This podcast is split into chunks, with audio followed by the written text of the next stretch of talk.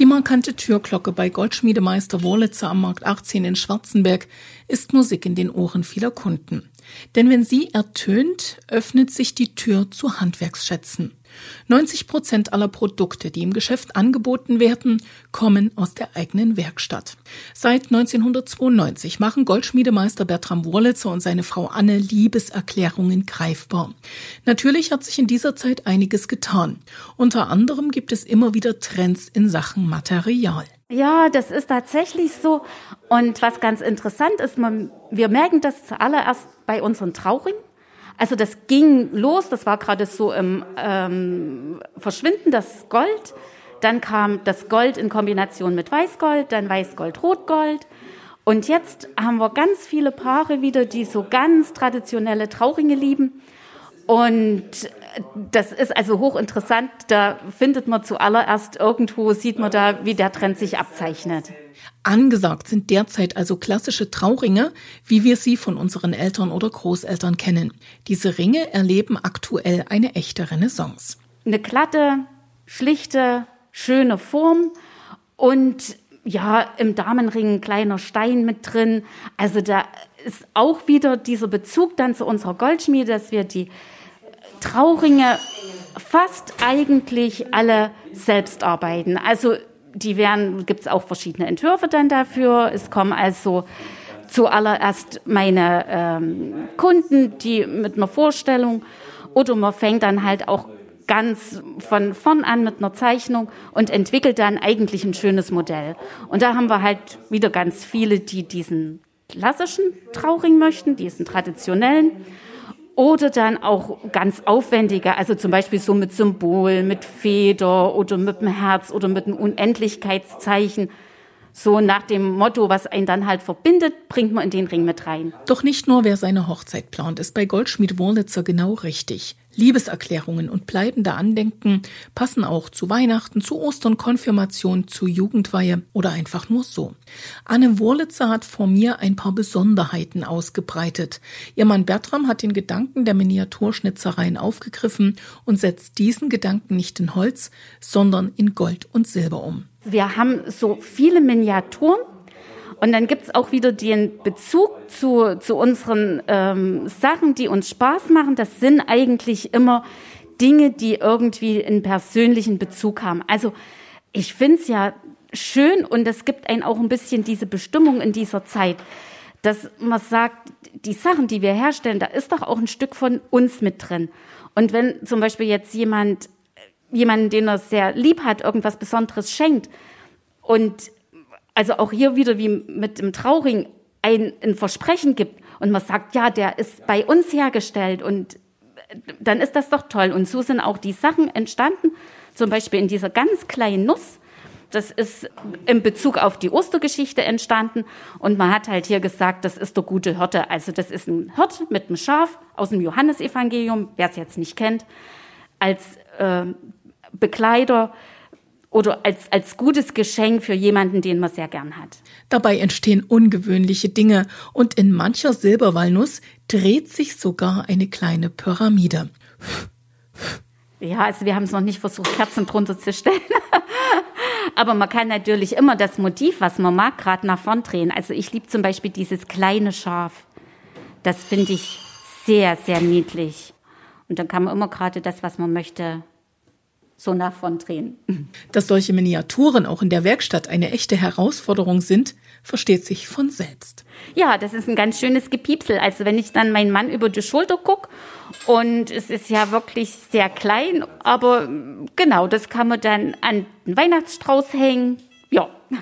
Um die kleinen, feinen Dinge zu bearbeiten, braucht es nicht nur gute Augen, schmunzelt Bertram Wurlitzer. Nein, ganz ohne Brille werde ich das auch nicht machen.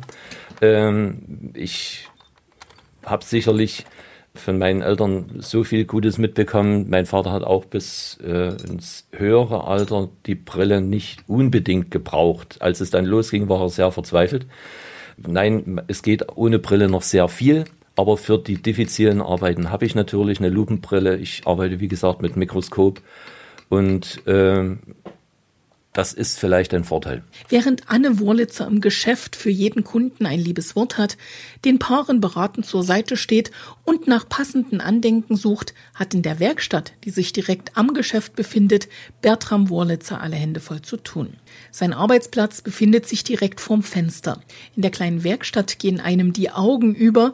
Nicht Schmuckstücke sind dafür verantwortlich, sondern eine riesige Zahl von Werkzeugen. Kleine Zangen, kleine Hämmer, kleine Sägen. Man kann viele Arbeiten auch mit deutlich weniger Werkzeug erledigen. Aber ähm, das war immer äh, auch in unserer Werkstatt die Devise, ähm, ich möchte ein möglichst umfangreiches Angebot anbieten.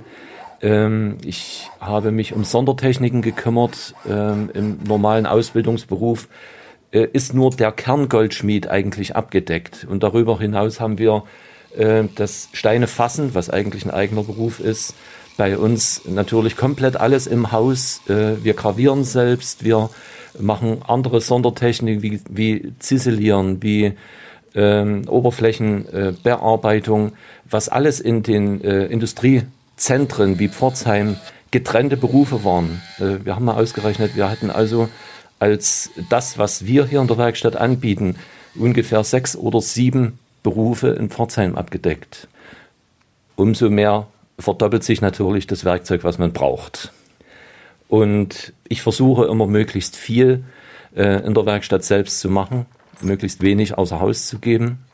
Erstens mal aus kalkulatorischen Gründen, aus Qualitätsgründen, wo ich hoffe, dass ich die äh, Sachen, wenn ich sie selbst in der Hand habe, auch eine durchweg gute Qualität bieten kann.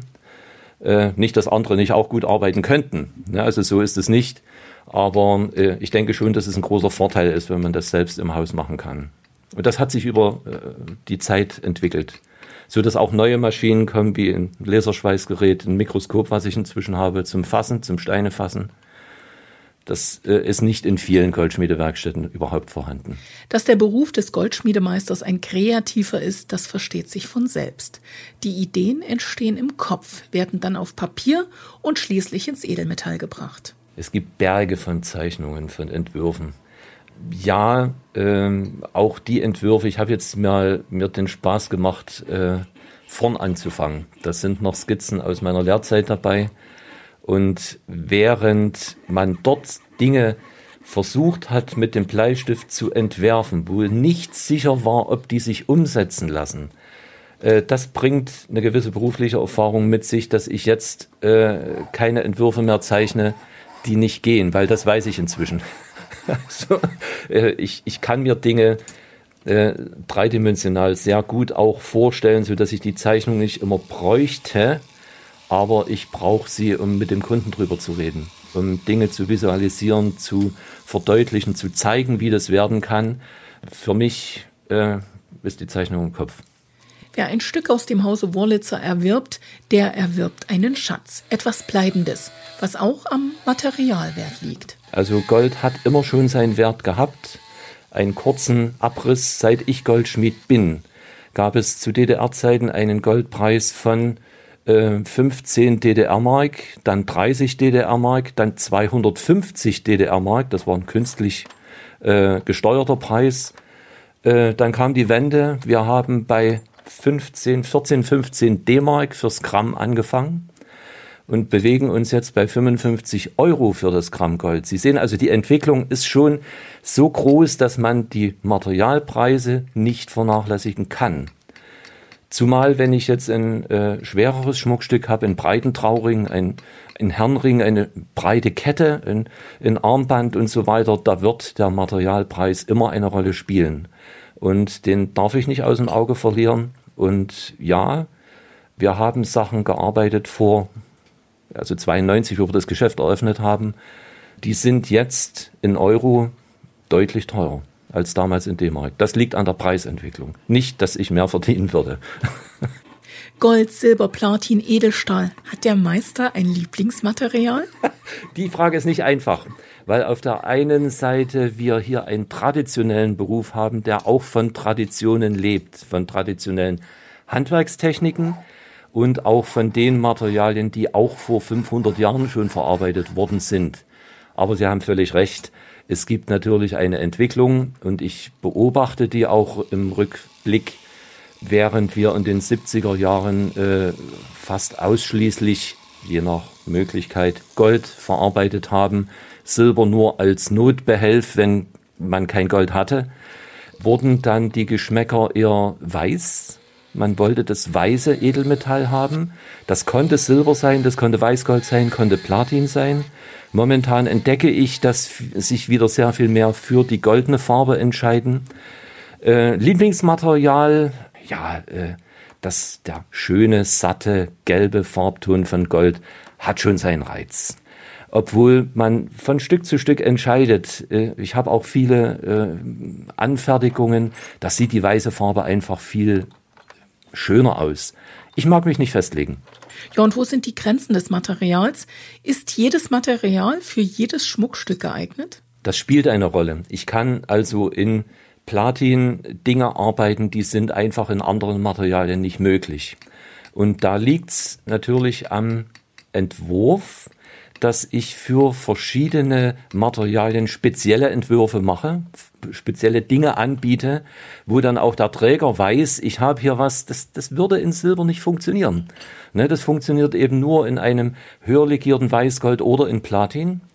Ähm, es gibt Dinge in, jetzt sind wir wieder bei Gold, wo dieses Edelmetall Gold, was eben nicht oxidiert, was mit keinem anderen Material reagiert, damit eine Dauerhaftigkeit hat, die es erlaubt, dass es, dass Dinge über viele Jahre sehr schön aussehen.